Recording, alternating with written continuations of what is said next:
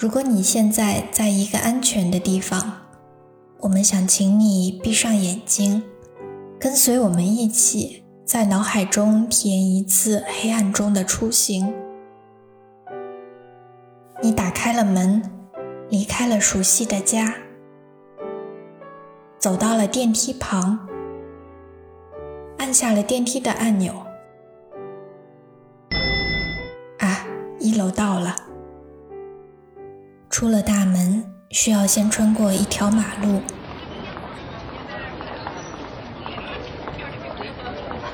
你摸到了斑马线旁边交通灯柱子的按钮，按了下去。啊，现在绿灯了。你穿过了马路，走到了站台。台上有一块地面的触感是有一些凸起的，你站在了那里，等着车来。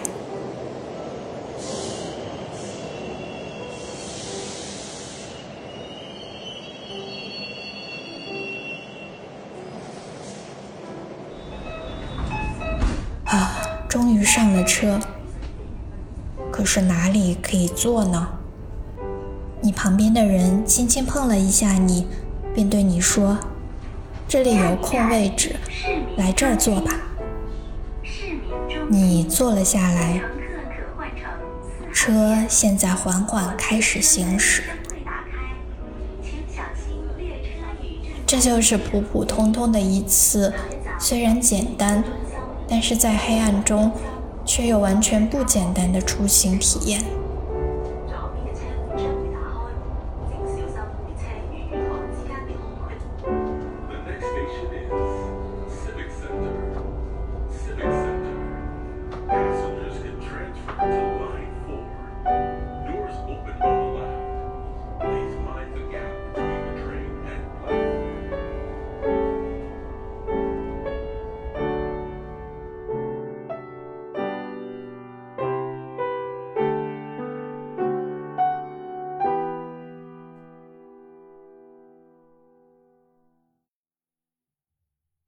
位听众，大家好，欢迎收听不只是市民，我是本期节目主持人小乔。去年我们推出了关注残障群体的 See Invisible 系列内容的第一期，讨论了疫情下听障群体的社交困境。本期为该系列的第二期，我们将探讨视障群体的出行困境。一览众山小团队曾于2019年在北京举办过同步盲行的活动。活动中，志愿者与视障朋友们体验盲道出行，分享出行困境。我们发现，视障人群出行呢面临着多重的障碍。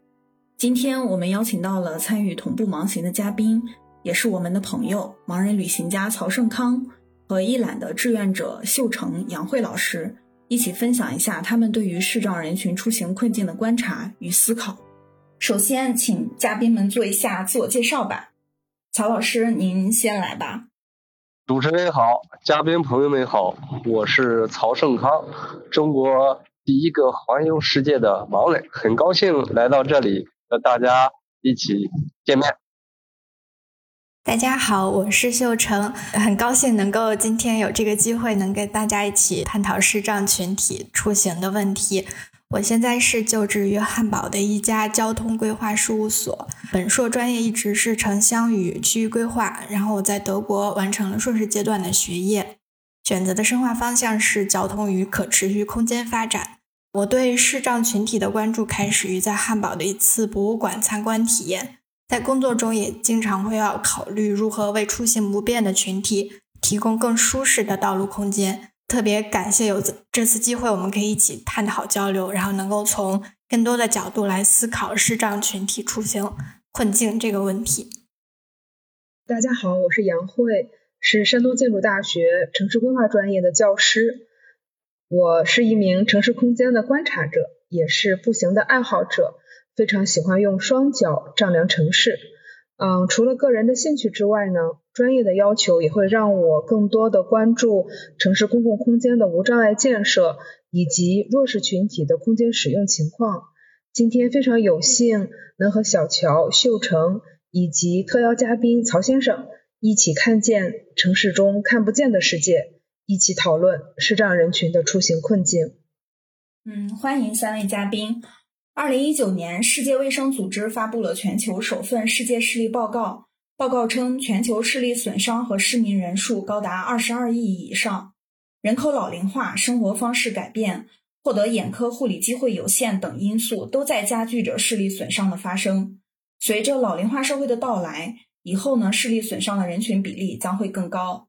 二零一九年，中国的视力障碍者约有一千七百多万，平均每八十个人中就有一个视力障碍者。这其中呢，甚至还没有包括老年白内障、青光眼患者等等。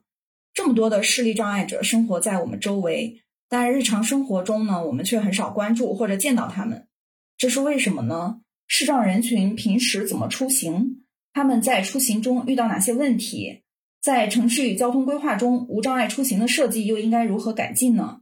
我们将就这些问题展开讨论。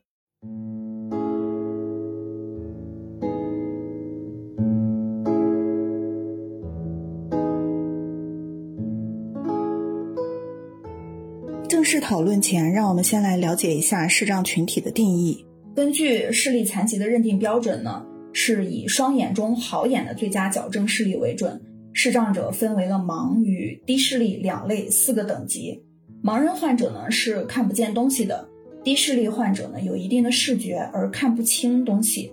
嗯，视力最好的四级低视力患者，他们的最佳矫正视力也仅有零点一到零点三。其实呢，视障人群也并不都是我们固有印象中的戴着墨镜、拿着盲杖的人。他们有一些人通过戴佩戴眼镜或者说是望远镜等等辅助设施呢，可能也能存也能进行一些日常的活动，而且看起来可能也与我们常人无异。但是他们在日常的阅读、出行等活动中呢？都面临着不同程度的困难。曹老师，我们平时出行中呢，很少会看到视障者，感觉视障者出行比例似乎很低。那在您了解看来，都有哪些朋友会愿意出门？他们平时出行的主要目的地是个什么样的情况呢？其实，在一些城市当中呀，有很多朋友，盲人朋友们，他们不愿意出门。或者他们出门呢，一般大部分从事的是这种按摩行业，或者是一些这个呃，在盲校里面呢，他们有固定的这种呃这种道路，只是走的这个比较短暂的一些道路，他们愿意走。在大街上面，在一些平时的出行的上面，很少有这个盲人出行。为什么呢？因为有很多危险，他们觉得有些会磕着绊绊着。一些这些汽车呀，或者这个共享单车呀，等等啊，他们是乱停乱放，呃，这个对于他们出行当中会产生一个非常大的障碍。嗯，因此，所以说他们就不敢出门，必须要有人陪同。嗯，所以在我自己的这个出行的这个过程当中啊，也会碰到类似的一些障碍，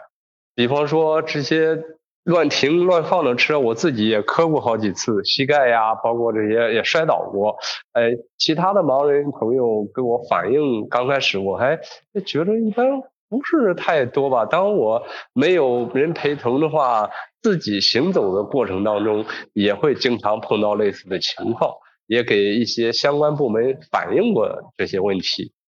嗯，就是说，我们其实视障人群的出行，主要还是满足基本的这个生活工作。还有就医等等这些是吧？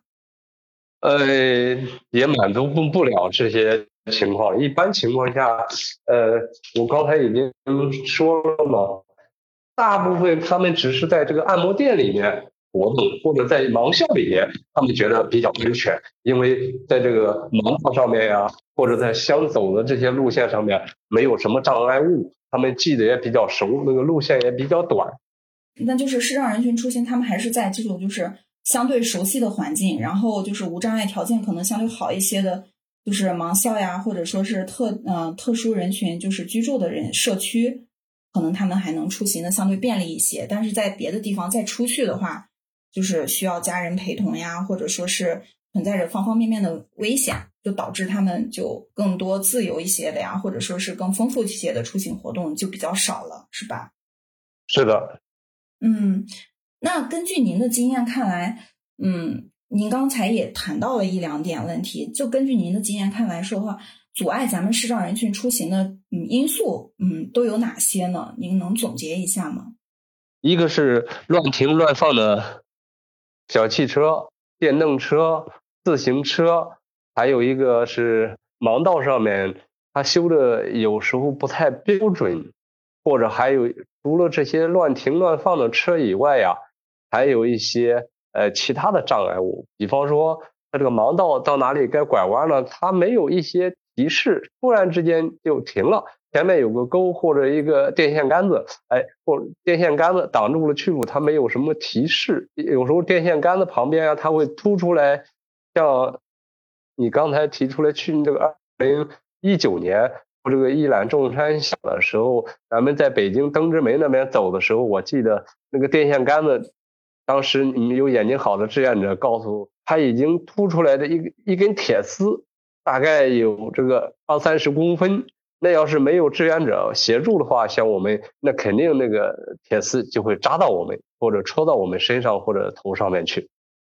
嗯，对，就是还是存在着多种多样的危险的，是吧？对，因就因此这种几项的这种障碍吧，所以说视障者他们不愿意出门，即使出门的话，呃，也是要眼睛好的陪同，或者也不愿意走盲道。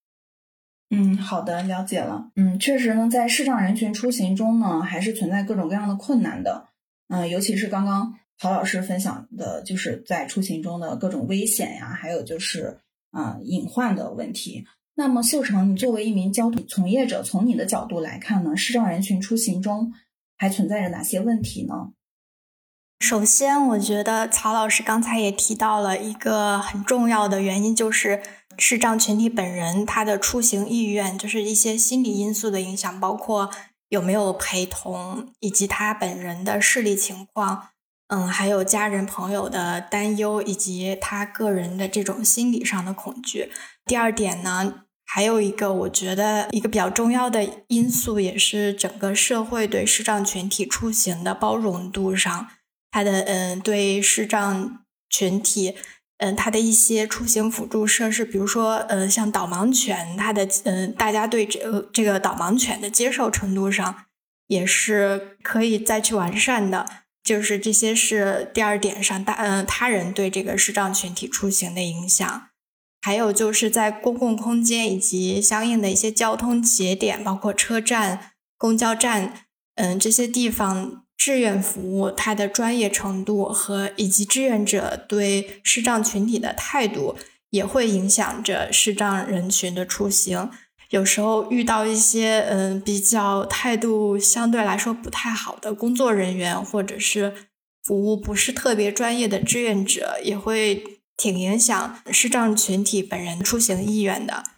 嗯，第三点我想说的就是，刚才曹老师也提到了，就是一个基础设施，嗯，包括他说的盲道或者是地面指引系统建设相关设施的一个无障碍程度这方面，嗯，一个非常重要的一点就是人行道它的通畅度和连续性。其实不只是视障人群，包括我们普普通人在人行道行走的这个过程当中，机动车的乱停放以及自行车的乱停放带来的对人行道通畅度和连续性的影响，也是会影响到我们对道路的使用。普通行人也是一样的。再加上就是曹老师也说到，在重要的节点缺乏的标识和提示。其实不只是盲文铭刻等这种对触觉的提示，还有一些重要节点它应该有的对嗯一些声音提示，比如说红绿灯，或者是在地铁站、在那个电梯附近的一些声音提示。这些基础设施的完善度，其实也很大程度影响着视障人群的出行意愿。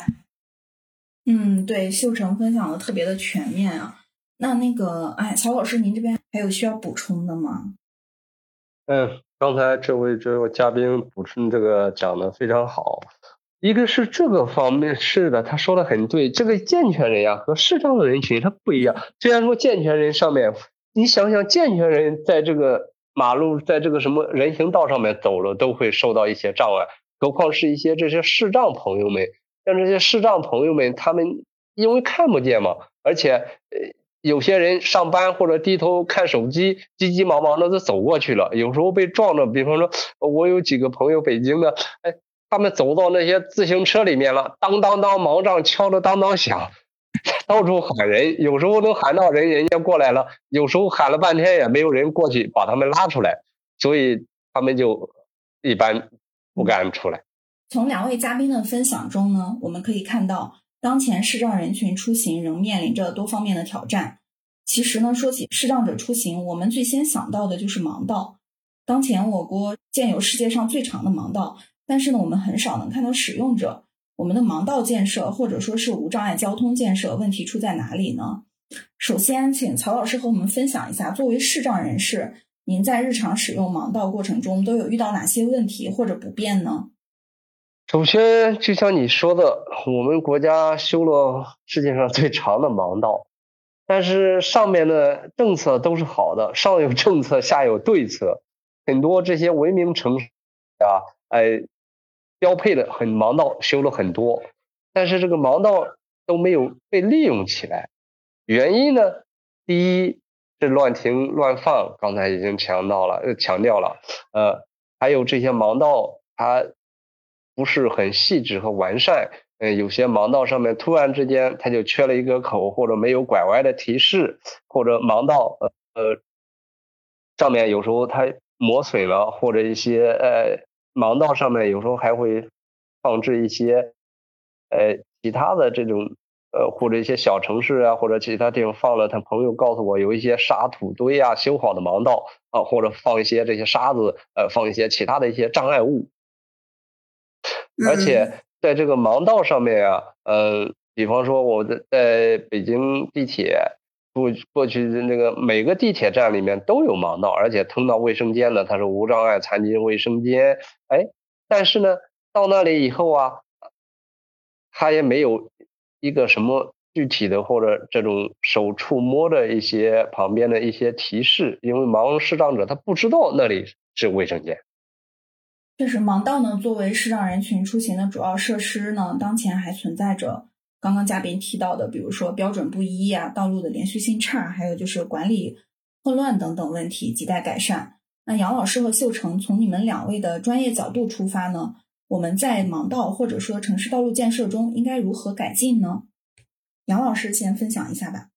好，嗯，那我先来说一下，就是，呃，就像刚才曹老师也提到了，嗯，然后。嗯，主持人也提到过这个问题，就是其实我们国家在这个盲道的建设当中，嗯，还是我们有世界上最长的盲道啊，就是我们国家的相关的这些基础的建设还是有的，但是在使用当中呢，还是存在很多不规范的一些情况。那我们在设计当中哈，我是想先从就是盲道相关法规的一些建设与发展的这个情况。跟大家普及一下，其实我们国家从就是二零一二年，就是国务院就发布了无障碍环境的建设条例，就大约在十年之前。那么这其中呢，就针对视障人群的出行，在十六条呢就。有有一些说明啊，比如说视障当时称为视力残疾人啊，当时是这样的一个用词，嗯，携带导盲犬出入公共场所应当遵守国家的有关规定，那么公共场所的工作人员也应当按照国家有关规定提供无障碍服务，嗯，这个呢也是写在条文当中的。一二年同时呢，在住建部也颁发了无障碍的设计规范，也是非常明确的对。盲道、行进盲道、提示盲道、盲文地图、盲文站牌、名牌，以及语音提示站台、过街音响提示装置等等这些术语呢，进行了规范。呃，也就是说，在这个呃无障碍设施的一些设计要求当中，上述的这些内容哈都做了详细的规范啊，比如说城市道路呀、广场、绿地。嗯，以及我们呃刚才所说的就是呃居住环境啊，居住区、居住建筑、公共建筑等等哈，都进行了这些建设的要求。嗯，其实规定的都比较细致啊，比如说有关这个盲道当中哈，嗯，这个设计规范当中会提到，盲道的颜色应该与相邻的人行道的铺面的颜色形成对比，嗯，就是要突出这个盲道的颜色，嗯，然后嗯，比如说我们现在用的这种棕黄色，就是在这个无障碍设计规范当中提到的啊，易采用棕黄色，嗯，然后就是特别是遇到这个。呃，无障碍楼梯台阶的时候，呃，甚至还非常细致的规定到了踏面和梯面的颜色也应该有区别和对比，也其实也就是说帮助，嗯，这个视障人群、盲人朋友啊，他会分别这个嗯行进的方向和它的这个高度的一个差别。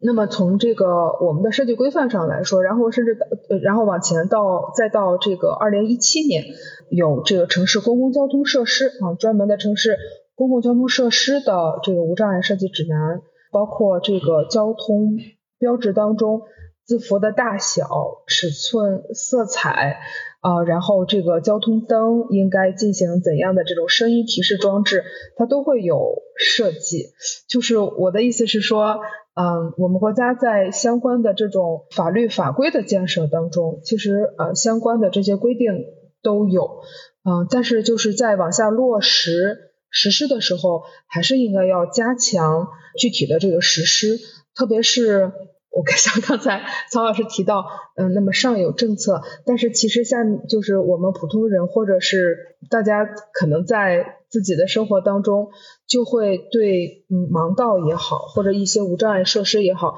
呃没有足够的重视，可能道路施工啊，或者是自行车的停放，其实大家可能也没有意识到，其实我的乱停乱放，或者是这个沙堆在这个地方，其实影响了多少人的出行。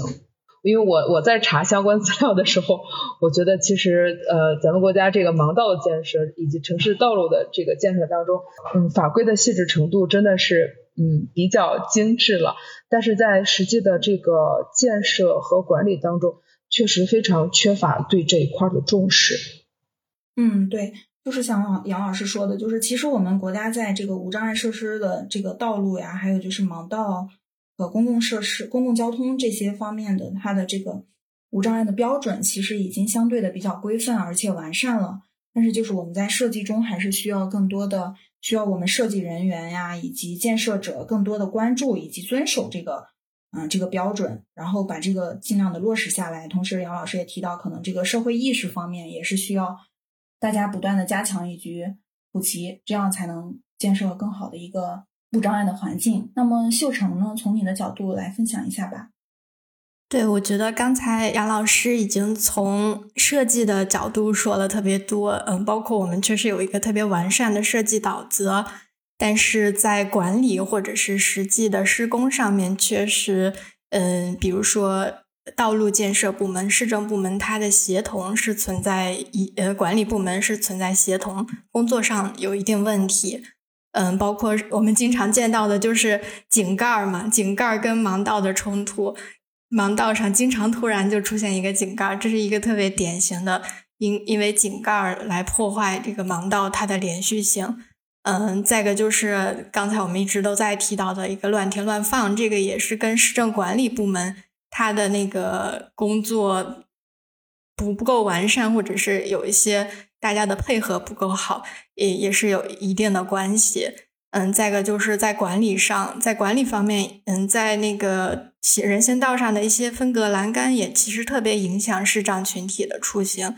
因为没有一定的提示和标识，他们也不会知道，也意识不到那边会有什么障碍，以及这些施工的沙土堆或者是比较危险的对嗯行人比较危险的一些障碍，其实都应该有配套的。不一定是永久的那种提醒，也可以去建设呃，去设置一些临时的地面指引的标识，来提醒嗯我们的视障人群，这里这个地方有一个危险，你需要去注意。我觉得这些都是嗯需要，一个是需要通过市政部门和嗯道路建设部门它的协同合作，再一个就是我们刚才也说到公众参与，包括。嗯，公众嗯对视障群人群出行的一个理解，包括一个重视，其实也是特别重要的。就是很多人可能意识不到，说这个路上有一个沙土堆会对这个视障人群的出行带来多么大的困难。所以，在这个盲道包括道路系统的规划以及嗯设计的这个过程当中，有公众去参与，一个是视障群体的参与，再一个就是我们这些普通公众的参与，其实都能够嗯对这个盲道的维护，包括大家对这个呃视障群体出行困难的理解上，都能的能够带来一个比较积极的影响。还有一点，我比较想。嗯，跟大家讨论的也是是不是需要这么多盲道？因为我们已经建设了特别多的盲道，但是还是说在路上能够看到的视障人群是特别少。所以说，盲道它是不是一个很有必要的基础设施？或者说，我们需不需要那么长的盲道？这个是一个我觉得是一个比较值得讨论的问题。就是盲道其实就是一个地面指引系统嘛。就是假设，如果我们有一个特别完善的人行道，我们人行道的质量特别高，我们的道路连续性特别好，在路上，在人行道上很少出现乱停放的自行车、机动车，很少出现一些呃建设的障碍物，或者是说我们的这个呃人行道就是我们这个街区就是一个无车的街区，或者是少车的街区。这个对我们包括正常健全人跟那个视障群体的出行都会带来一个积极的影响。再加上除了传统的盲道这种地面引导系统之外，我们可以去增加其他的基础设施配套，包括那种凸起的路缘石，可以嗯使视障人嗯人士能够通过盲杖去区分出我是行走在人行道上，或者是。扶手电梯啊，或者上面出现的那些盲文铭刻，以及是刚才曹老师也提到过的，在那个卫生间有一个提示或者是盲文铭刻，告诉他这是一个什么样的地方。再加上一些设置在重要的节点，比如说台阶、电梯，或者是公交车站、地铁站，以及道路的交叉口。还有就是商场啊、超市，包括一些店铺的出入口的这些地方。再一个就是有一些施工场所，一些嗯沙土堆，比如说呃障碍或者是危险的地方，能够保证这在这些地方出现地面的这些盲道或者是指引标识，能够提示我们的视障人群说这个地方你需要注意了。我觉得，嗯，我不知道曹老师会不会觉得这样其实就足够了，而不是说需要一个完整的盲道从嗯家通到地铁站或者这样，我们可能不需要那么长的盲道，只是需要在一个重要的节点当中出现的提示。还有最后一点，我想说的就是，其实这种触觉或者是有些地方会有那种光光学，其实就视觉的这种地面指引系统。不仅仅是对我们的盲人朋友，就是我们的视障人群，包括他在紧急情况下，嗯，比如说停电或者是火灾的情况下，他的这种光学引导系统，其实对所有人来说也是一个非常有用的指引，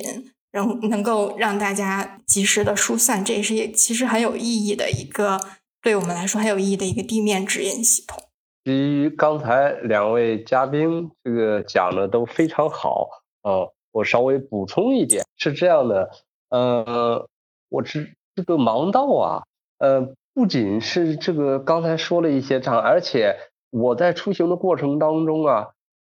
因为我最近这两年有一些那个新冠肺炎的影响，这两年都没有出国，出国回来很困难，有时候在国内这个走的城市比较多一些，不管这有些一些城市上面的。盲道上面，而且有一些摩托车、电动车、自行车滴滴叫，而且让我们给他让路。我亲身经历的就在五月份，今年在深圳，他在滴滴叫，一个一个朋友陪着，眼睛好了，我走的是盲道，他在后面骑着电动车，然后滴滴叫，然后我我走在盲道上面，他说我不让他，说了我是第一次碰到，还有人不敢给我让路，我我说撞你活该。他张嘴这么说，哎，我那个朋友就说这是盲道的，盲人走的正好的，你在上这个人行道上面骑车，你还有理，怎么还发脾气？说他他还说，哎，怎么着了？我发脾气了？你那个我那个朋友就给他拍照，他说：“那你有本事你把我这个发到网上去，找警察来把我抓起来。”他一本正经的，还瞪眼睛，还想是过来这个呃气势汹汹的，还想过来打我们。哎，我那个朋友就说了：“妈，给你发到网上去，那有本事你发吧。”哎呀，我说这个这是第一次碰到这种事，因此我还给这个深圳的幺二三四五打了那个市长热线。他们说我们会加强这个管理。我说这个和深圳的这个改革开放的四十年 这个不太相符啊，这个不文明的行为不可能药到病除。但是他这个个别的呃，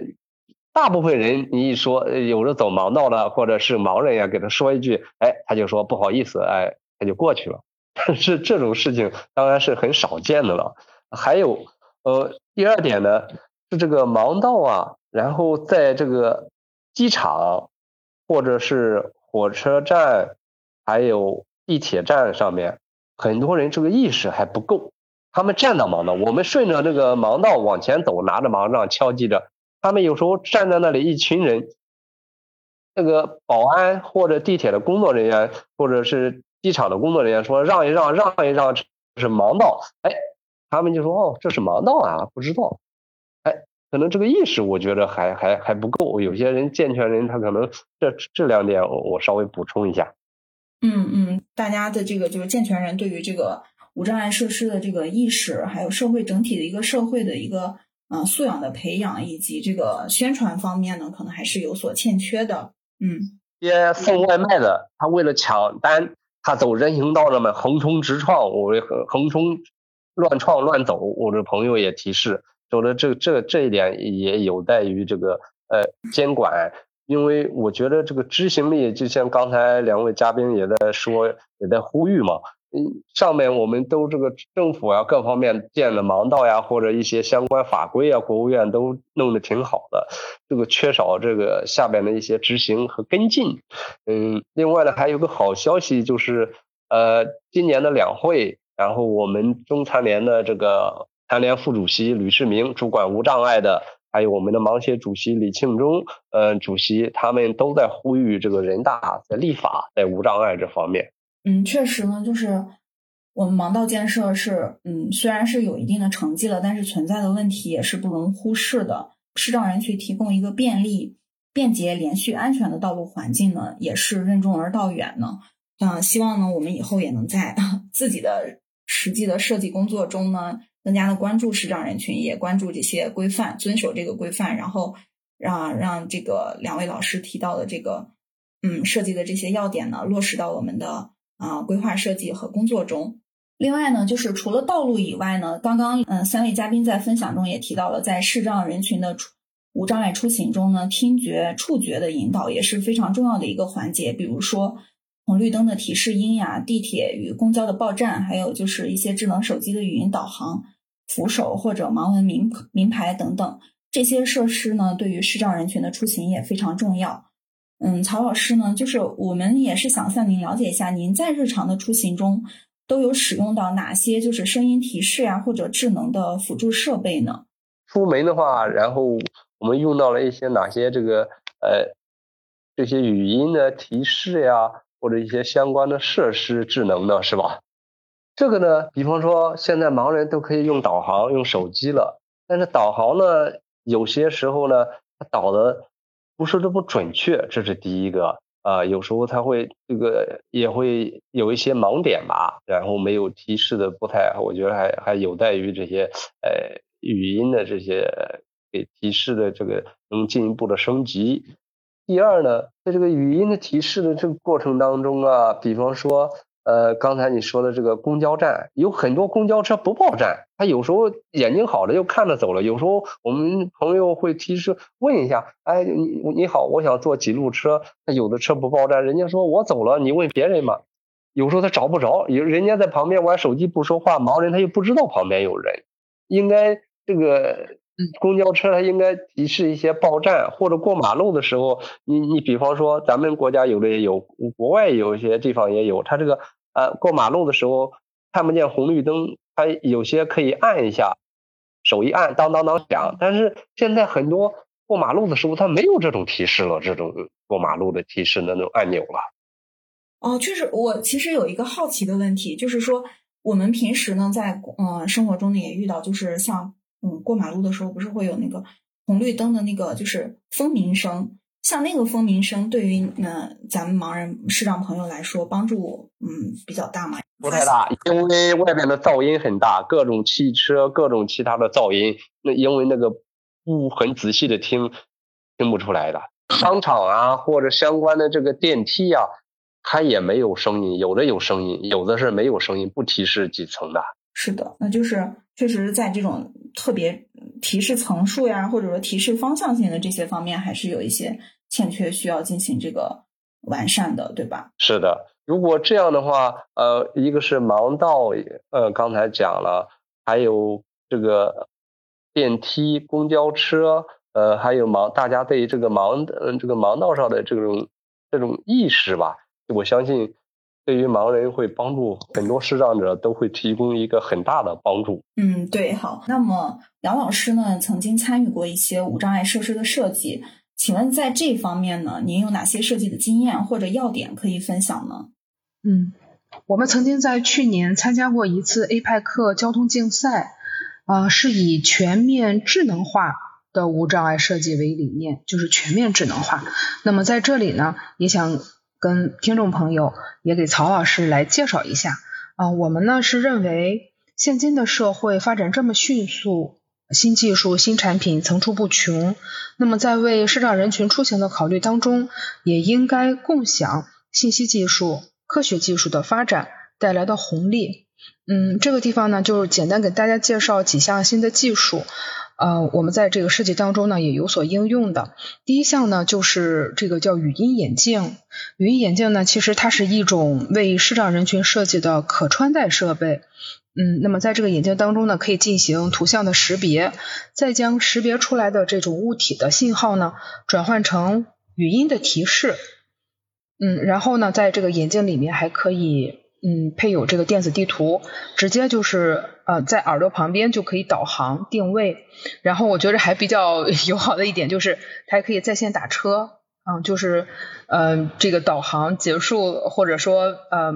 嗯比较困难的时候，就直接可以用这样的方式来进行呃这个下一个环节的操作。呃，然后第二个技术呢是 NFC 的智能手环，嗯，这是一种就是物联网。设施呃呃就是这个依托物联网技术呃的一个这个设备哈，那么这种智能手环可以进行身份的识别，然后就可以比较准确的进行一对一的服务。那比如说这个智能手环可以和门禁系统联动，嗯，直接来控制门禁，这样就是当这个手环呃这个进入的时候呢，通过身份的识别就直接可以开门了，这样呢就。呃，可以减少一些这个不必要的这个摸索的环节。嗯，第三种呢是 IIAS 拐杖，那么这个呢，它是相当于也是呃有一种就是智能感应，可以感应周围的障碍物，然后再将这种信息呢通过语言或者是触感，因为它是在这个拐杖上面，这个手杖上面，那么通过语言或者是触感来告知使用者。啊，来保障出行的安全。嗯，第四个就是最后一个呢，它是一个叫 AI 出行机器人，这是应该是一个综合的使用，就是嗯，比如说在这种嗯这个这个地铁站啊，那么就相当于是可以进行呃呃是相当于呃可以进行这种陪伴型的整个的这个在地铁嗯过程当中的一个使用啊，比如说语音的对话、领航、讲解、躲避障碍，嗯，陪着这个。呃，入站，嗯，乘车、出站等等，嗯，那么刚才说的这几项新的技术呢，其实，嗯，有的呢就是已经是这个呃形成专利了，有的呢也已经在这个生活当中进行了使用，嗯，其实我觉得就是技这个技术的发展不仅仅是，嗯，就是技术本身的，嗯，或者新产品的这种出现，其实更多呢还是应该。呃，强化应用，强化与这种场景的这种衔接，嗯，比如说，嗯，新技术，呃，与这个关键节点的一个联动，嗯，像刚才提到的，像红绿灯啊，嗯，地铁站啊，公交站啊等等啊，这种交通节点。那么再一个呢，就是可以和这些呃建筑啊进行联动，比如说嗯像这个经常呃嗯可能会使用到的医院或者是特殊学校等等。那么这个呢是呃我我们当时的一个理念哈，就是嗯所有的。智能化的设施啊，所有的智能化的设施、设备、技术，还是应该增加投入、增加使用，然后特别是增加对视障人群出行的一种友好性的认知。嗯，同时呢，就是在呃这个使用的过程当中增加反馈，然后增加全社会的一种包容性。嗯，对，谢谢杨老师的分享。就是杨老师呢，让我们看到了，就是现在其实对针针对无障碍。以及视障人群出行呢，有一些新的技术应用，确实是很广的。也是希望呢，就是也结合那个刚刚曹老师的分享，就是希望这类设施能够更多的增加使用，然后从现有的技术向我们新技术这个转化，将这些设施呢覆盖的更加全面，解决我们嗯视障人群出行的一些困境。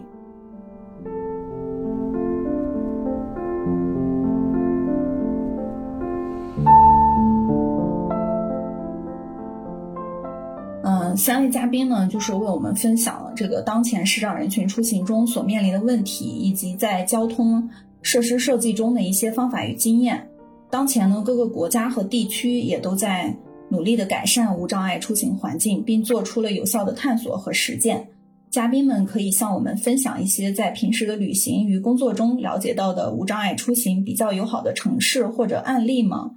曹老师，您是去过世界上非常多的国家。啊，在各种出行过程中呢，也都是有从这个视障人群第一视角呢，有很多的经验，能跟我们分享一下吗？国外呀，我感觉啊，好像盲道确实没有我们国家盲道那么多。我们国家不但修的盲道世界上最长的，而且视障群体这种人员也是最多的。但是呢，比方说，不管我在这个欧洲、欧美一些国家呀，包括非洲一些国家，他们。盲道虽然没有这么多，但是在人行道上面，感觉这个电动车、小汽车乱停乱放的，包括这个呃在上面行驶的感觉是比较少。为什么他们那边人没有这么多的视障群体，而且还有一些盲人出行？有些我看不到，但是有些华人朋友呃后来认识的，他们告诉，你看那边有一个盲人也拿着盲杖，呃也往这边走过来了，或者呃有些牵着导盲犬的也走过来了。但是他们觉得这个出行有一定的安全。虽然说我们国家现在修了那么多的盲道，或者总体来说比以前是有所提高了设施呀啊等等啊，我觉得有些方面还需要进一步的去完善。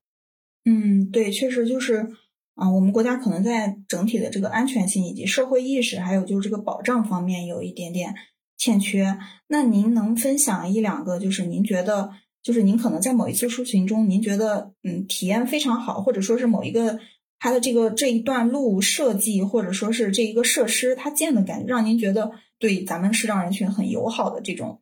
嗯细节小细节吗？你比方说我在法国那天好像是走这个人行道上面有一小段有盲道，后来就没有盲道了，但是我在那个上面走，拿着盲杖敲击着路面。有些人就主动的让开，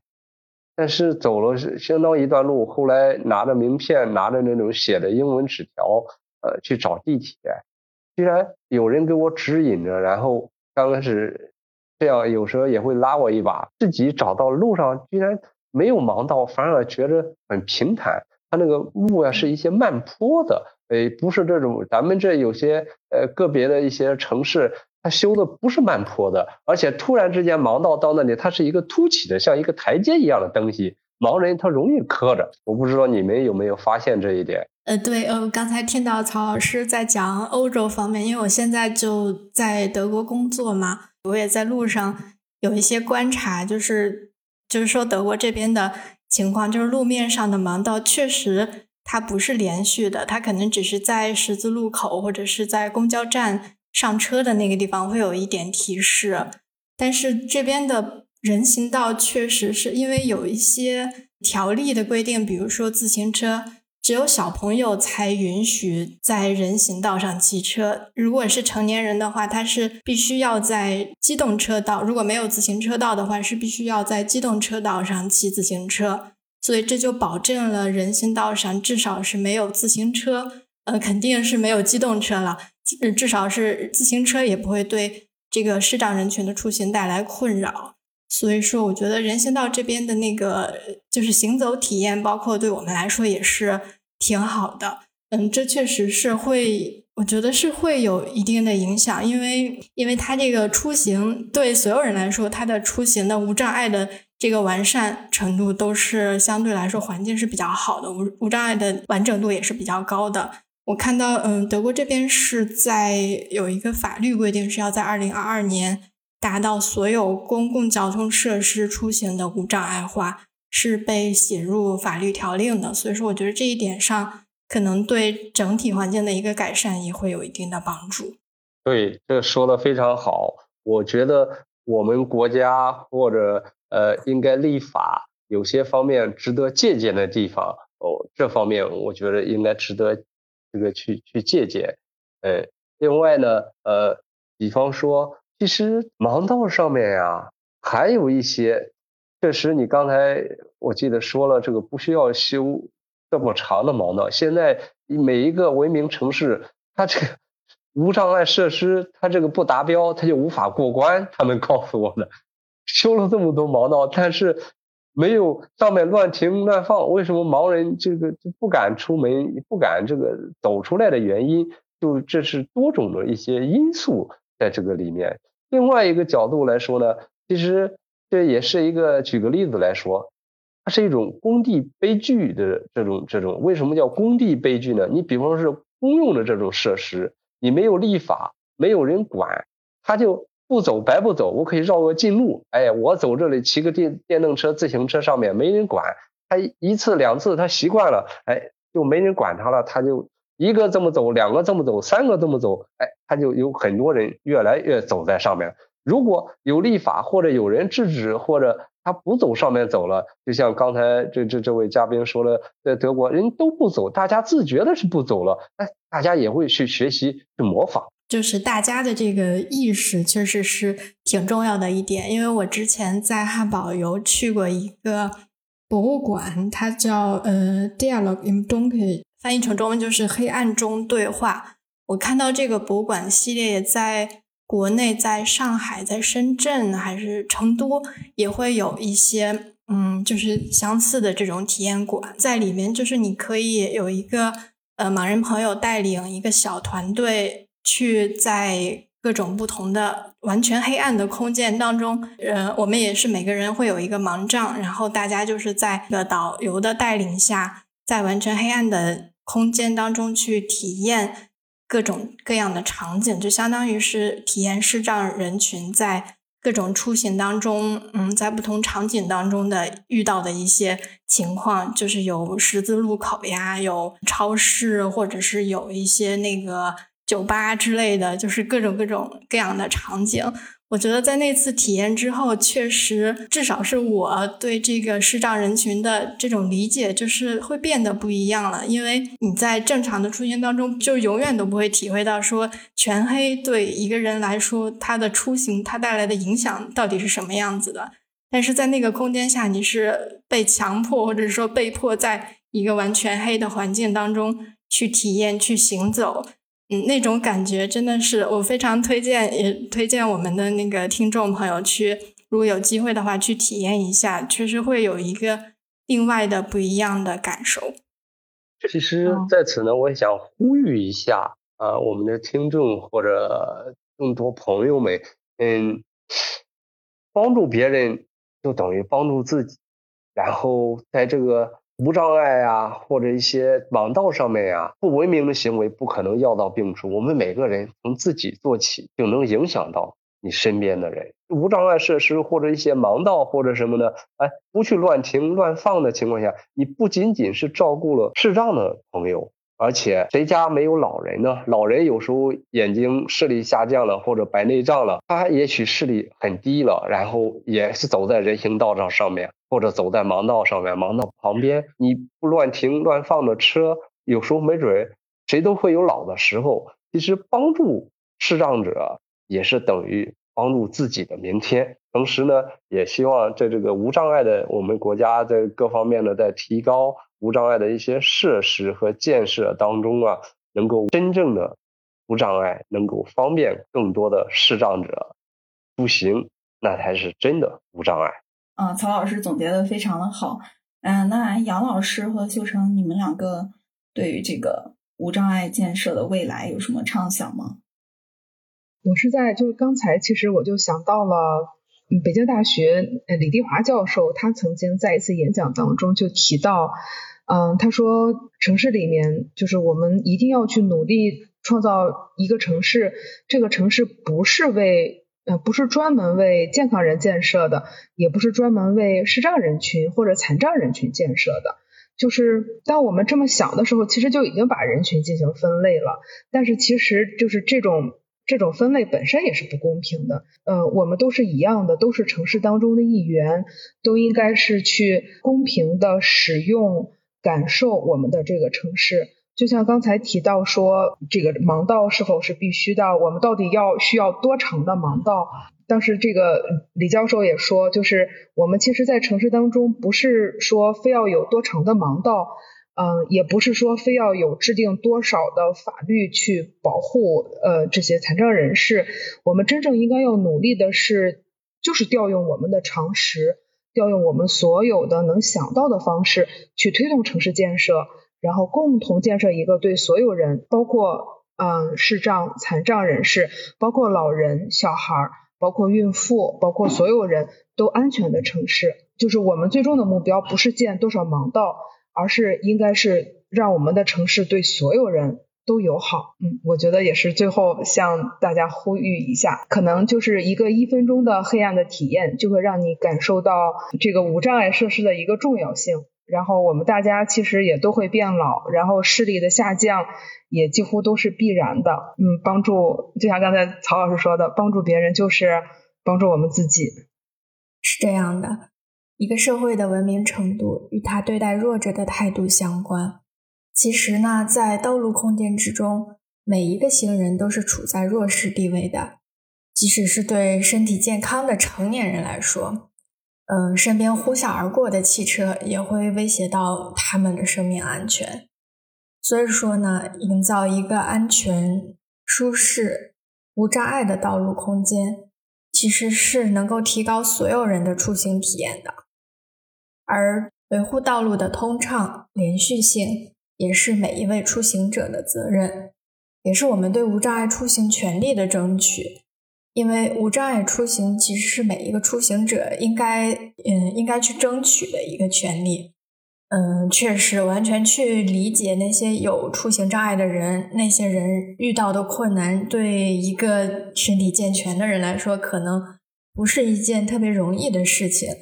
但是实际上呢，我觉得很多人或多或少在生活当中都会遇到一些出行困难的。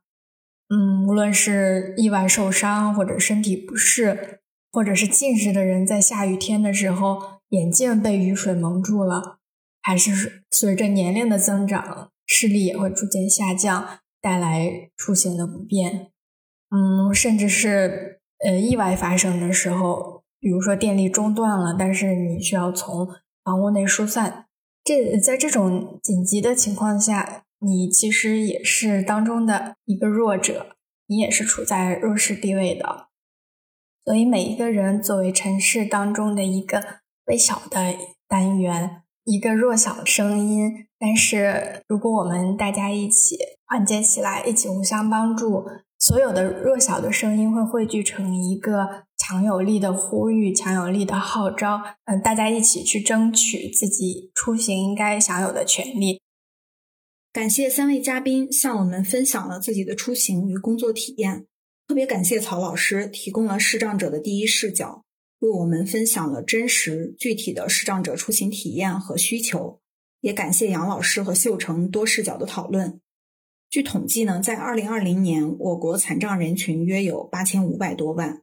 人口老龄化也将增大出行不便人群的比例。关注无障碍出行不仅是视障者，还包括肢体残障者、老年人、儿童以及行动不便者等等。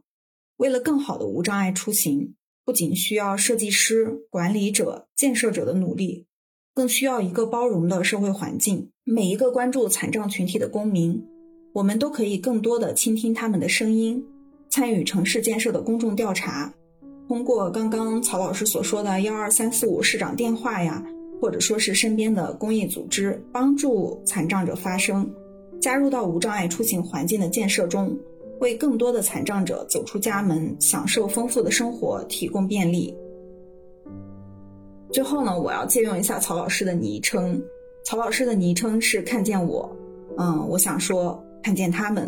虽然说视障人群无法看到或者看清这个世界，但希望我们每一个人都能看到他们。倾听他们的声音，为营造安全、便利、友好的无障碍出行环境，提高整个社会的包容度，贡献力量。好，谢谢主持人，谢谢两位嘉宾。嗯，我们下次再见。希望在大家的呼吁和参与下，我们的国家这种城市的环境和残疾人再次的出行会越来越好。最后。感谢每一位收听本节目的听众，欢迎您在评论区留言您对无障碍出行的看法。我们将不定期推出系列节目，关注残障群体与城市中的你和我。我们来自一览众山小可持续城市与交通团队，欢迎关注与订阅。